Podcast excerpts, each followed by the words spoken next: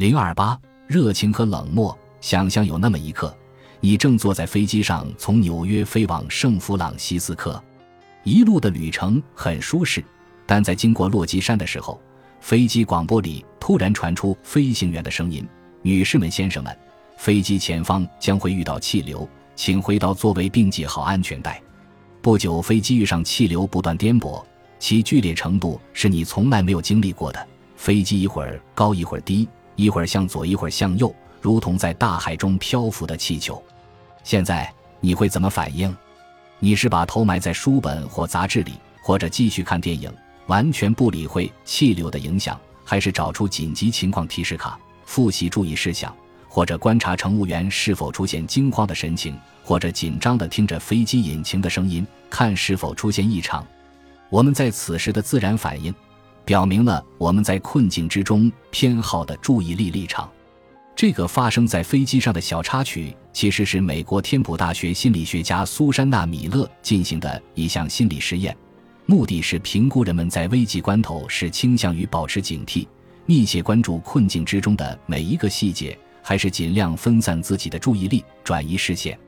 对待困境的这两种不同的方式，导致了个体体验自身情绪反应的不同结果。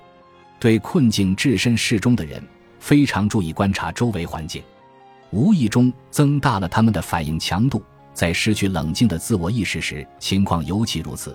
结果是他们的情绪更加紧张，而那些置身事外的人则通过各种方式分散注意力，较少关注自身的反应。因此，他们即便没有降低反应本身的强度，也会把情绪反应的体验最小化。从极端来说。这表明情绪的意识对于某些人是无法抗拒的，而对于另一些人却几乎没有任何影响。举例来说，有一天晚上，有位大学生发现宿舍起火，他用灭火器把火扑灭了，一切似乎很平常。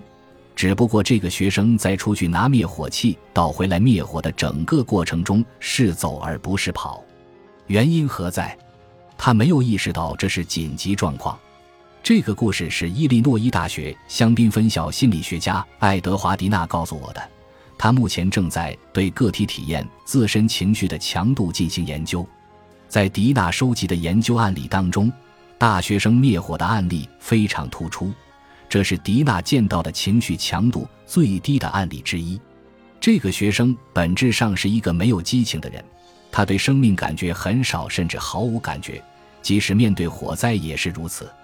与此相反的是，我们来想象一下另外一个极端的例子：有一次，一个女人弄丢了最喜欢的钢笔，居然心烦意乱了好几天；还有一次，她看到一家昂贵女鞋店大降价的广告，于是兴奋不已，立刻放下手头的工作，跳进汽车，驱车三个小时赶到这家位于芝加哥的女鞋店。